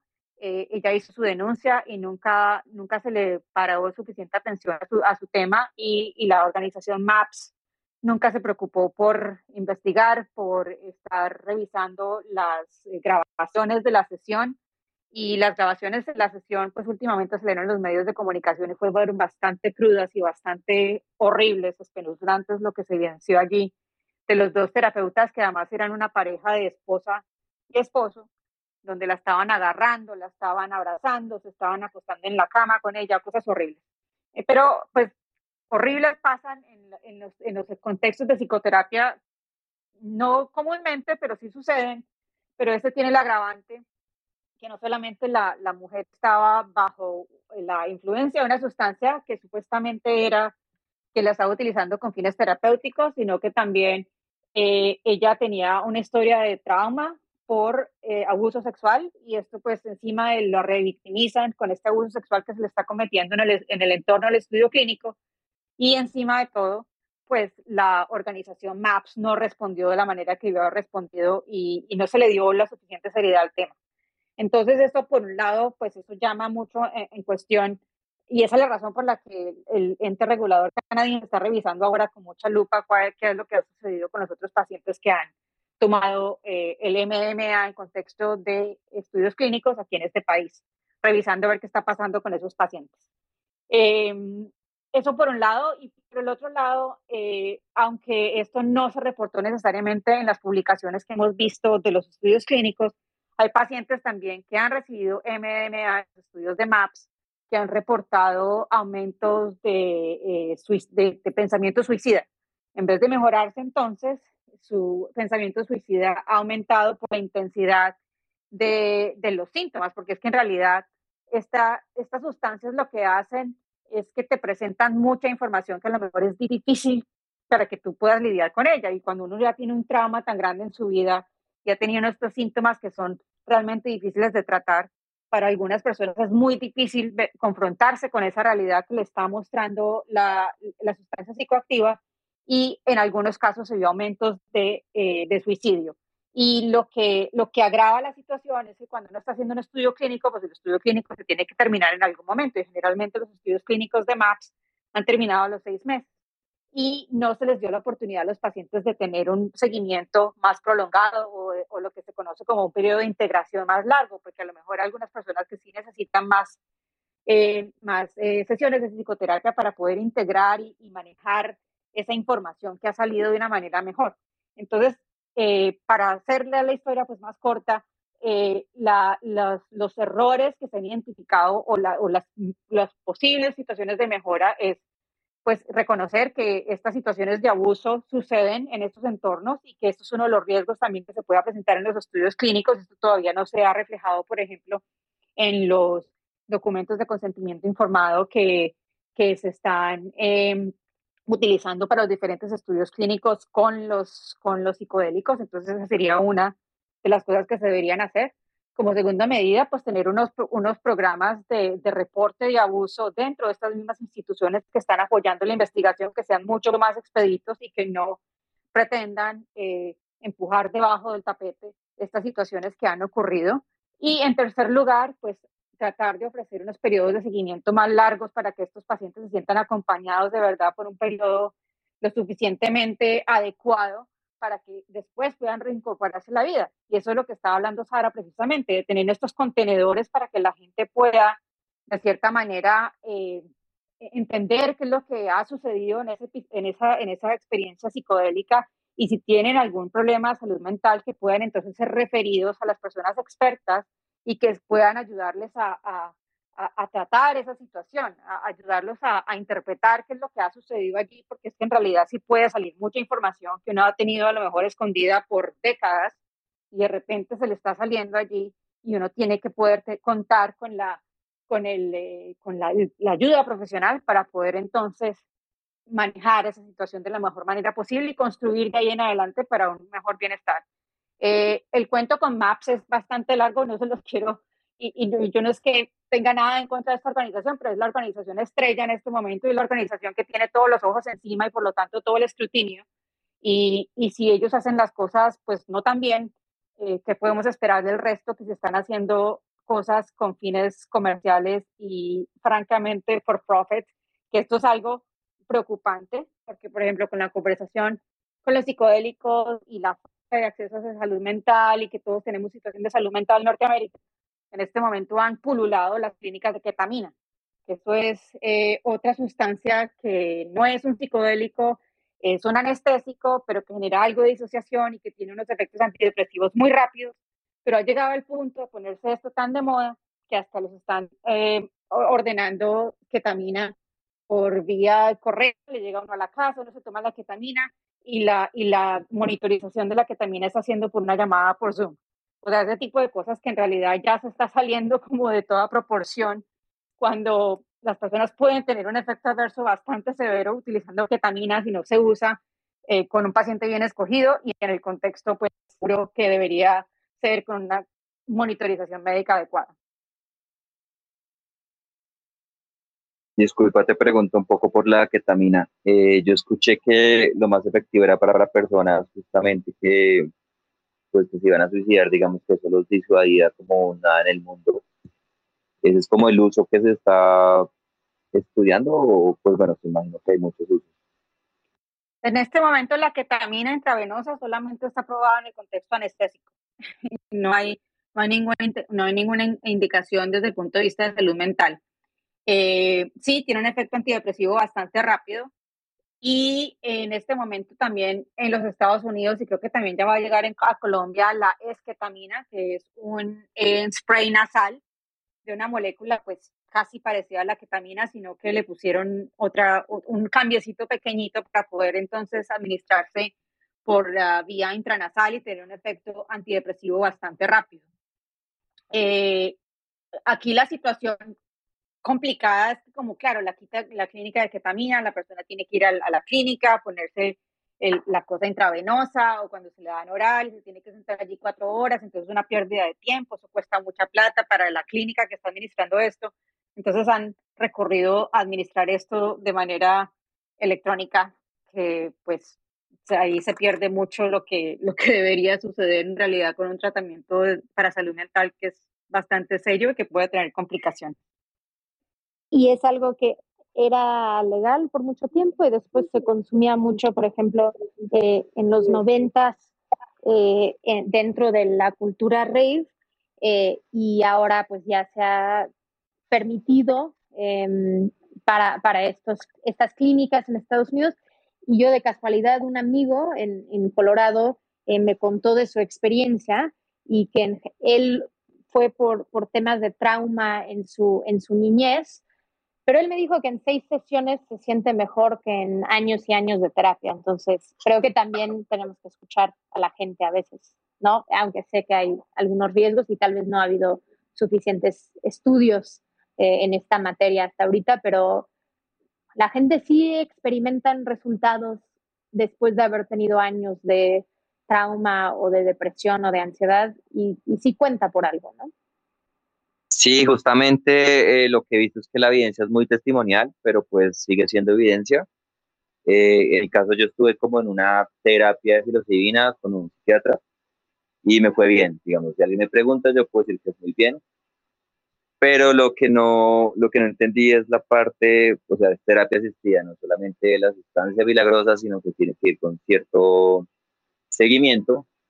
Y yo creo que si me hubiera comido esos hongos solo, de pronto pues, me hubiera servido igual. Digamos que todavía no, no entiendo muy bien los protocolos y la visión testimonial. Eh, a la persona le puede servir el ritual, le puede servir el protocolo, y pues digamos, en mi caso no era tan particular, no tenía ningún trastorno. Eh, pero bueno, entonces quería, quería volver al tema de las dosis. Eh, o hay una visión optimista que dice que, que lo interesante de las psilocibinas que son como una o dos sesiones, que en mi caso fue una y ya no volví como a necesitarlo. Y, y, que digamos esto digamos es bueno porque no, no hay como una, un potencial económico, no es el Prozac que te tienes que tomar cada día, sino pues son par de veces. Entonces les quería preguntar eh, cómo ven a, las farmacéuticas esto, porque pues para ellas no sería un negocio o, qué tipo de negocio sería para ellas. con Sara. Ay, pues siento que Paola tal vez tendrá otra, otra visión, no sé, pero em, pues yo sí veo la, la posibilidad de, de gestionar tu propia salud mental, hablando de en una población en general, no con personas eh, que tal vez tienen condiciones muy arraigadas, ¿no? Que tal vez eh, están eh, dentro de ese porcentaje del menos de 10% que han tenido trauma que ya es insuperable si no tienen ciertos medicamentos. Pero yo creo que para la población en general, pensemos, la población que ahorita ha vivido una pandemia, el duelo que ha sucedido con eso, eh, la violencia que vivimos en nuestras ciudades y en nuestros países eh, de América Latina, de trabajar ¿no? de forma virtual o de lidiar con temas de pobreza. Yo creo que este, esa posibilidad de autogestionar tu bienestar y tu salud mental, tal vez acompañado, sí, con otras personas, eh, con conversaciones tal vez más profundas con tu pareja, con tu familia, sí es una amenaza al, a la industria farmacéutica. Eh, tanto lo veo en, la industria de la cannabis, eh, cuando pienso en todos los usos terapéuticos, en cómo eso puede aumentar el bienestar para personas y cómo hemos visto que en ciertas poblaciones, principalmente los más grandes, ¿no?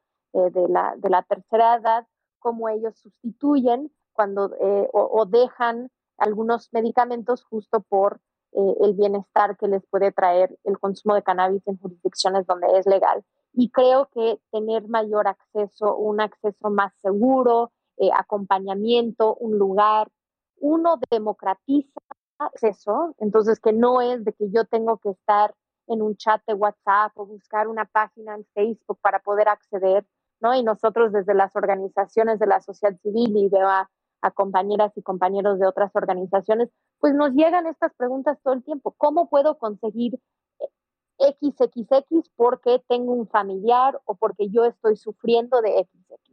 Y he visto documentales. Y entiendo que tal vez necesitamos más investigación, pero cannabis también empezó así, ¿no? Empezó con casos viendo documentales de otros casos diciendo, oye, pero si ellos tienen acceso, ¿por qué yo no? Entonces creo que eh, tener un mayor acceso democratiza y permite que las personas no es por una conexión que puedes tener eh, la posibilidad de encontrar un mayor bienestar o una tranquilidad en tu salud mental, eh, que es importante. Y dos, creo que eso sí, eh, sí, sí, sí es una amenaza al sistema de salud como visualizado por parte de las farmacéuticas em, y de que tenemos que tomar ciertas pastillas o que tenemos que eh, pues, pues ir en cierta, a cierta ruta, ¿no? Em, yo creo que hay un lugar para todo en el mundo Em, pero sin duda hemos marginado estos, estas plantas, sustancias, hongos, cactus, de tal forma que no han tenido el lugar adecuado y esto es lo que estamos viendo ahora. Entonces, por ser marginado por tanto tiempo, tenemos que abrir la puerta para que realmente puedan eh, entrar y tener su lugar eh, en la mesa, en las opciones, en el espectro de opciones que una persona podría utilizar eh, para gestionar pues su vida, ¿no? Y, y, por utilizar el término en México, el libre desarrollo de su personalidad, sea la edad que tenga, pero obviamente pensando en mayores de 18 años. Vamos con Paola. Eh, te quería preguntar, Paola. ¿Yo? Sí, no, pues te quería preguntar cómo es el estado del estudio de las sustancias. Eh, hola, sí, sí, sí, ¿me escuchas bien? ¿Me escuchas? Paola. Se te está cortando, creo. Hola. Hola. Ya, ya te escuchamos, ya volviste. Te quería preguntar eh, cómo es el estado del estudio de estas sustancias. Eh, he visto mucho entusiasmo, he visto gente que se ha tatuado las moléculas y ve como una nueva esperanza. Como, ¿Qué le podemos decir a esta persona desde, desde la validez científica? que puede como esperar? ¿Qué tanto entusiasmo puede tener? No te escuchamos. Estaba diciendo que a mí me gusta ser cautelosa con las, por las predicciones que hago no, no puedo hablar mucho, sí hemos visto pues mucho entusiasmo de la gente y nuevamente muchas personas que están en el medio que han recibido bastantes llamadas y bastantes correos electrónicos solicitando acceso a estas a estas sustancias a partir del documental, definitivamente. Y con esto viene pues una serie de problemas porque eh, estas sustancias en general, o por lo menos en el contexto médico convencional, solamente son asequibles mediante los estudios clínicos y los estudios clínicos pues están restringidos a una serie de pacientes y solamente se están llevando a cabo en ciertos, eh, ciertas ciudades, en ciertas jurisdicciones, así que el, el, fenómeno de la desconexión entre el entusiasmo del público y el acceso que en realidad se le pueda dar es, es grande. Eh, como referí al inicio del espacio, la, el estado de la investigación está pues más avanzado, como lo acabo de referir con la molécula de MDMA. La psilocibina se está explorando en este momento en varias condiciones, desde el estrés y la angustia al final de la vida en personas que están en cuidado paliativo y que ya están cerca de la muerte, hasta eh, trastornos de, por adicciones, por ejemplo, a nicotina, que estas son investigaciones que se han llevado a cabo en Johns Hopkins con bastantes eh, resultados pues, muy positivos, pero todavía no están listos necesariamente a tener una aprobación para la molécula psilocibina para el tratamiento para, esta, para este fin. Entonces, nuevamente, los estudios que se han llevado a cabo son realidad, en realidad pequeños. En, en medicina nos gusta hacer estudios con muchas cantidades de pacientes, para poder tener una, una mayor representatividad del, del, perfil de seguridad y de eficacia que podamos esperar de estas moléculas. Cuando estamos estudiando 20 personas, 30 personas, no estamos capturando una gran cantidad de la población, entonces nos gusta hacer estudios con cientos, sino miles de personas antes de poder aprobar un medicamento. Eh, pero hay eh, algunos indicios de que tiene un potencial muy interesante para tratar eh, depresión, que no ha respondido a otros tratamientos.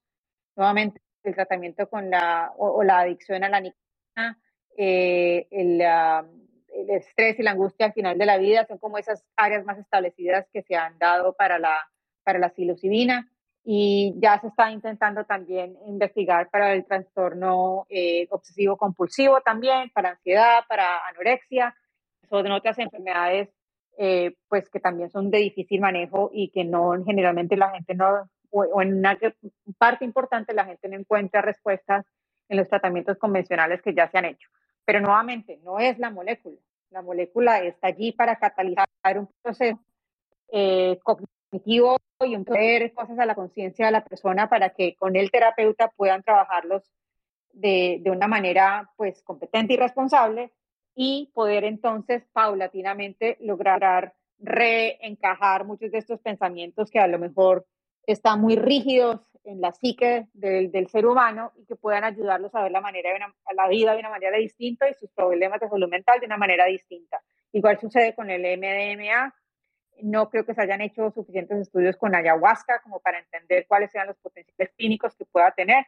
Y esas son como las moléculas que en ese momento tienen más investigación biomédica detrás detrás de ellos. Pero me gustaría pues, aclarar algo que, y complementar algo que dijo Sara con respecto a la autogestión de, la salud mental. Y ella mencionó muchos aspectos sociales que deben existir para que la población tenga una buena salud mental, tener un trabajo estable, tener un, un techo estable, tener eh, educación, tener una familia, tener salud. Estas son todas cosas que también impactan la salud mental de las cosas, de las personas cuando estamos hablando de salud mental, no solamente estamos hablando del medicamento. Nuevamente, tenemos que salirnos de ese esquema y de pensar que es el medicamento, es el Prozac o es la ketamina lo que nos va a quitar la depresión. Eso no es. Esto, estas sustancias pueden de cierta manera tratar de estabilizar la situación que uno está viviendo, la angustia, el sufrimiento que está viviendo de manera aguda, pero es el trabajo a largo plazo que no solamente te va a ayudar a reformular cómo ves la vida, sino también que está alrededor tuyo, lo que te va a ayudar también a tener una vida mucho más estable. Entonces, sí, en este momento estamos en una situación compleja, que estamos viendo muchas personas que tienen de, a lo mejor desestabilización de problemas de salud mental a raíz de la pandemia y de todas estas cosas, pero eh, la situación económica, la inflación, la, las rentas elevadas, la comida está muy cara, todo eso también añade mucho estrés al día a día del ser humano. Entonces, eh, pensar que una sola sustancia nos va a salvar no es, creo que, una manera pues muy sabia de ver las cosas. Y esto es algo que a mí me preocupa también mucho de, de personas que son muy notables en este medio, que de repente están hablando de las sustancias psicodélicas como el gran salvador para todos los problemas de salud mental del mundo, o que de repente nos va a poner en reconexión más con nuestra humanidad, o de repente vamos a acabar con el conflicto entre Israel y Palestina, o se los vamos a dar a las personas en Ucrania para que no estén sufriendo tanto. Estas ideas tan grandiosas que en realidad nos están presentando los líderes en este, de este tema que, que son un poco locas y tú te puedes reír, Osvaldo, pero, pero lo dicen con total convencimiento, que uno se pregunta, esta gente no, no conoce las raíces de los problemas de salud mental que en realidad están es arraigadas, como dijiste tú, Sara, en la violencia que estamos viviendo todos nosotros los días, tener el noticiero todas las cosas horribles que pasan. Entonces, eh, hay que tener esa conciencia, ¿no? Que ahora sabemos que la salud mental no es solamente ni la teoría de la serotonina, ni ir a pensar que la psilocibina me va a quitar todos nuestros problemas. Es mucho más complejo que eso y, y cada vez en los sistemas de salud se hay un reconocimiento de, de, esa problemática que debe ser tratada de una manera más integral, pero todavía no hemos llegado a realizarla para que todos los ciudadanos tengamos acceso a sistemas de salud mental que sean competentes y empáticos con nuestro sufrimiento. No, de acuerdo, yo creo que a veces el ser humano busca como este, esta solución final, este soma, y pues la salud mental es mucho más que la bioquímica. Eh, para cerrar, eh, hay una pregunta, Estefanía, le va a dar la palabra. Hola, eh, hola Sara, ¿cómo estás? Hola Paola, Oli, este, a todos. Eh, en primer lugar, pues yo digamos que tenía eh, un comentario con respecto a algo que dijo Paola y que pues me parece que este es un space interesante para discutir estas cuestiones y es que eh, pues mencionaste en un momento como que de Dublin, Rick Dublin, como que puede que haya sido mi interpretación, pero yo siento que el hecho de que su experiencia, digamos, como eh, con las sustancias haya motivado, digamos, como una iniciativa investigativa, no la hace por sí mismo juzgada, eh, sesgada. Yo creo que es como eh, normal que las personas, digamos, como que se interesen en un tema y se interesen en investigar en un tema a partir de su experiencia con las sustancias psicoactivas. Y yo creo a partir de su experiencia de vida. Y yo creo que eso nos ha pasado a muchas de las personas, digamos, que eh, trabajamos un poco el tema de reducción de daños o que hacemos activismo de, de, las sustancias. Y es que muchos, muchos de nosotros nos hemos interesado en el tema a partir de nuestra experiencia de vida con las mismas sustancias, de una u otra manera pero igual no, no es como para discutir ni nada, sino como era un comentario que, que tenía por ahí, pero igual yo siento que ha sido una charla muy interesante. Y yo tenía una pregunta para Sara y era la siguiente, y es que pues claramente los hongos no tienen, digamos, como la eh, eh, digamos que el tráfico de hongos, siento yo que no tiene como los mismos impactos sociales, claramente que lo puede llegar, no sé, a tener el cannabis o la cocaína o la metanfetamina o la heroína, digamos como en términos sociales, pero pues sí los debe haber, dado que es una sustancia que en buena medida está prohibida o está en un marco ahí de medio prohibición, al menos en Colombia, que está prohibido como los hongos secos, pero no los hongos, digamos, como en su estado natural, bueno, en fin, yo te quería preguntar, digamos, desde tu perspectiva, digamos, cuáles podrían ser eh, los beneficios o, digamos, como los, sí, los beneficios sociales eh, y culturales que podría llegar a tener una futura regulación de esta sustancia. Muchas gracias, Estefanía. Te gusto escucharte. Em, muy fan de tu trabajo también, como siempre. Em, bueno, yo creo que es importante notar que probablemente no hay un tráfico de hongos en el sentido de que eh, la mayoría, se, porque se pueden cultivar en casa, ¿no? Porque hay personas que los cultivan en, en, sus casas y de ahí los venden, ¿no? Entonces creo que es algo donde no tiene el mismo como lugar de origen eh, como tiene la cocaína o como tiene cannabis. Em, pero cuando yo pienso en cuáles son, bueno, y, y, lo platiqué un poco, ¿no? De cuál, qué creo que podría ser los beneficios de democratizar el acceso, pero también, y es algo que sí lo hablan en el documental, pero creo que hay otras personas que obviamente lo han eh, documentado más, investigadoras e investigadores que, que han hecho eh, pues, estudios profundos sobre esto, de cómo también cambia nuestra perspectiva, no solamente em, interna hacia nosotros, ¿no? Un propósito que estábamos tomando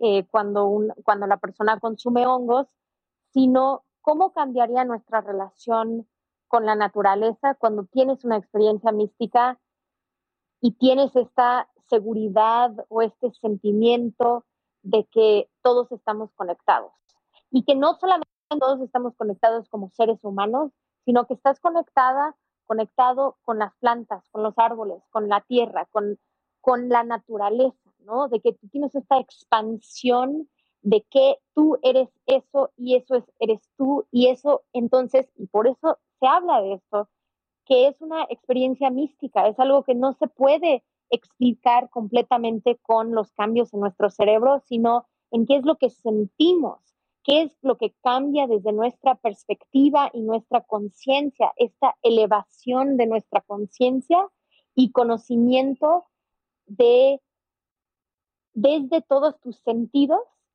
y además desde que tú, de, de, las cosas que tal vez no puedes sentir, ¿no? Pensemos en elementales y en México se hablan de los chaneques, ¿no? De, de cosas que en realidad no, tal vez no los podemos explicar en la ciencia, no los podemos, sino que son eh, ideas que o, o, conceptos que traemos más de un espacio espiritual o ceremonial. Entonces, cuando nosotros empezamos a cambiar, elevar nuestra conciencia hacia este sentido de que todos estamos conectados, yo creo que eso socialmente y más si tienes el acompañamiento de alguien que tal vez no es, no tiene que ser alguien así del gremio médico, sino alguien que te puede decir, es que em, como ayudar a que tú puedes interpretar tu propia experiencia. Em, y cuando tenemos esa, esa experiencia mística, pues cambia tal vez cómo tratamos a la gente a nuestro alrededor a qué estamos más dispuestos a entrar o no, em, cómo vamos a tratar al planeta, ¿no? ¿Cuáles son las decisiones que vamos a tomar en nuestra propia vida porque queremos cuidar a lo que tenemos a nuestro alrededor, ¿no? ¿Cómo son los cambios eh, en los hábitos de nuestra vida cotidiana que tal vez tomaríamos? Eh, entonces, yo creo que sí hay un despertar que está conectado con el consumo de esto, de estas, de algunas de estas sustancias dependiendo de la persona, de tu, del set y setting de esa persona.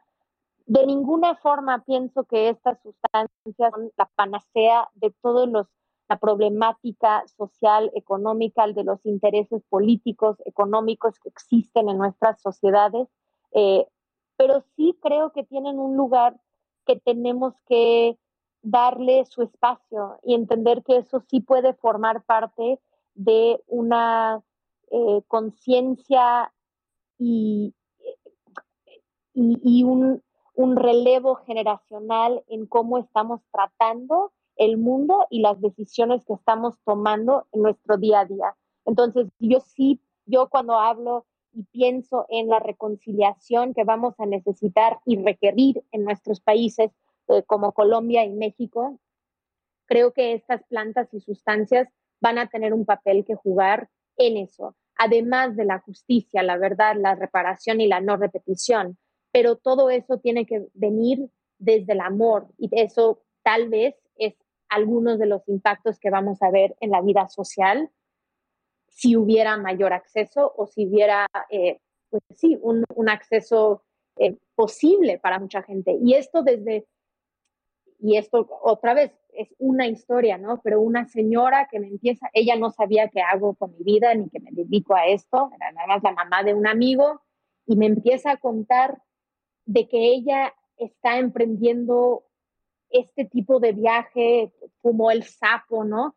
Porque está intentando superar su propio trauma que trae, está intentando entender por qué su mamá a los 14 años la vendió a un hombre para ser su esposa, ¿no? Está intentando entender por qué después otro esposo la dejó, ¿no? Como que, ¿cómo podemos sí ir explorando que tal vez no va a ser una sustancia o dos, sino que es una vida de poder realmente ir reflexionando, aprendiendo, pero que tienes que estar abierto a esos aprendizajes. Y creo que eso es lo que aprendemos eh, y, nos abrimos a eso cuando tenemos estas experiencias eh, para que de ahí tal vez tú puedes llegar ¿no? a, lo más profundo del por qué la vida es como es o tú como eres.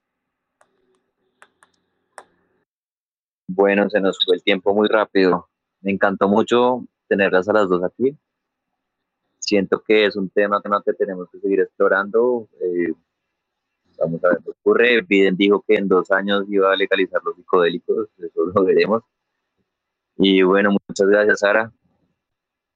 Muchísimas gracias por la invitación. Un gustazo estar aquí con tú, contigo, con, con Paola, con todos los que nos escucharon. muchísimas gracias. Muchas gracias, Paola. A ti, Osvaldo, muchas gracias por la invitación. Un gustazo escuchar a Sara. Me hubiera gustado poderle responder a Estefanía y, y, complementar. Si quieres, puedes hacerlo.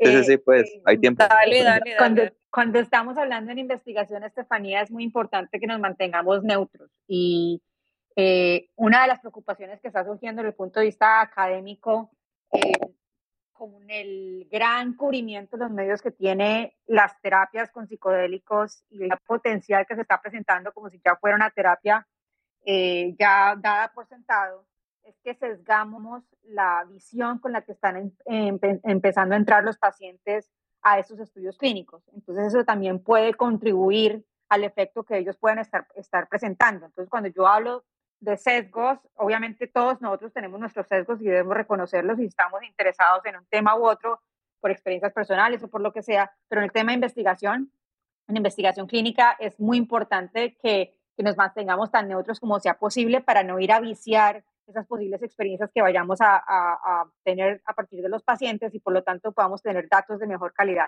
Es simplemente que va, que puede potencialmente contaminar y todo este escenario de súper eh, estimulación y de super excitación que existe alrededor del tema, que eso ya se está convirtiendo en un problema porque llegan pacientes con muchas expectativas a la terapia y que también causamos daño cuando la terapia, pues, si los estamos asignando a un placebo, por ejemplo, y no reciben la terapia activa y no tienen la respuesta terapéutica que ellos están esperando, podemos causar también daños desde ese punto de vista. Entonces hay que ser muy cuidadosos también como, cómo estamos tratando la información y es para ese lado que yo iba con el comentario de, de Rick Dublin, además sin decir que pues el tipo no tenía trastorno de estrés postraumático, entonces para él pensar que iba a tratar pues trastorno de estrés postraumático con MMA cuando él no lo tenía me parece un poco raro, pero bueno, esa, esa es la respuesta. Gracias por la, por la pregunta y por la anotación que es muy válida.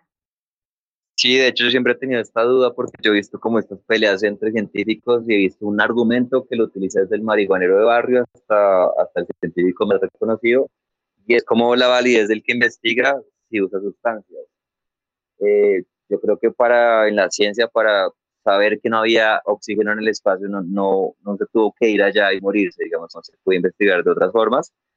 Pero la persona que también consume sustancias e investiga, pues tiene su entusiasmo y también me parece válido. Bueno, para la eh, interpretación de los datos, eso, eso, uno introduce esos sesgos también a la hora de, de, de, interpretar los datos, entonces hay que tratarlo pues con la mayor seriedad del caso para poder sacar resultados que sean tan confiables como sea posible. Pero también hay todo un movimiento de que las eh, que académicos, que investigadores, investigadores también pueden hablar de su consumo si son personas usuarias y entender que eso es como eh, decir que el periodismo tiene que ser objetivo, pero sabemos que no es y es mejor, como dices, reconocer que no es eh, y, y, tal vez decirlo como cierto conflicto de interés pero también que eso es lo que ha despertado tu interés en poder promover y entender algo donde ha habido tanta mala ciencia durante los últimos 100 años, porque eso también es algo que tenemos que decir, que no hemos investigado estas sustancias y plantas suficientes porque ha habido unos estudios que han distorsionado los resultados sustancialmente y de esa forma entonces no hemos permitido la investigación. Entonces, creo que la discusión eh, que, podríamos, podríamos hacer otro sobre nada más este punto de, de cómo está cambiando esto, ¿no? De, de la importancia de poder eh, hablar y, reconocer, ¿no? De que yo no tengo que tener cáncer para poder eh, estudiar cáncer, ¿no? Tengo que, tal vez tengo un interés porque me falleció de cáncer, pero eso no, no va a cambiar cómo investigo algo, ¿no? Entonces creo que y yo recuerdo que hace 10 años, cuando hacían esta pregunta en conferencias, ¿no? A, a, congresos académicos, oye, ¿y tú consumes una sustancia? Y la persona siempre decía, ah, es que eso no tiene nada que ver.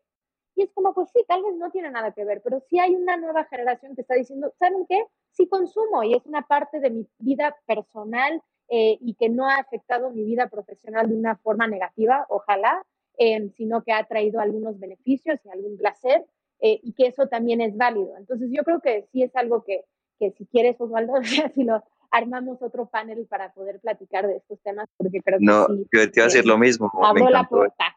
Sí, sí, sí, sí, no me encanta. porque, además, porque además no pudimos tratar tampoco el tema de la misconcepción que existe que toda la investigación con LSD fue archivada por la prohibición de Nixon, que de cierta manera sí fue así, pero hay otro pedazo que no se ha contado tampoco.